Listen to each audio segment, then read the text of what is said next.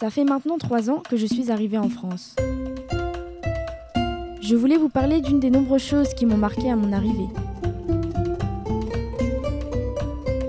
Ici, les Français d'origine française ne tiennent pas compte de leur région d'origine. Cela n'a aucune importance pour la plupart d'entre eux. En Algérie, dans la majorité des familles, surtout pour les anciennes générations, que leurs enfants se marient avec une personne d'une autre ethnie est encore inenvisageable.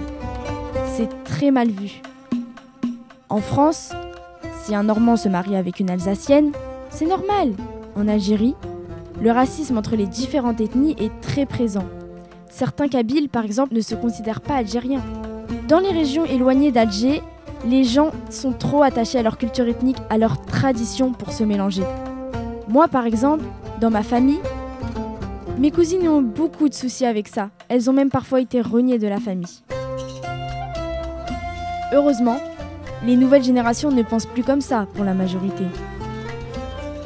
Mon souhait est que tous ces conflits, ce racisme entre ethnies cessent.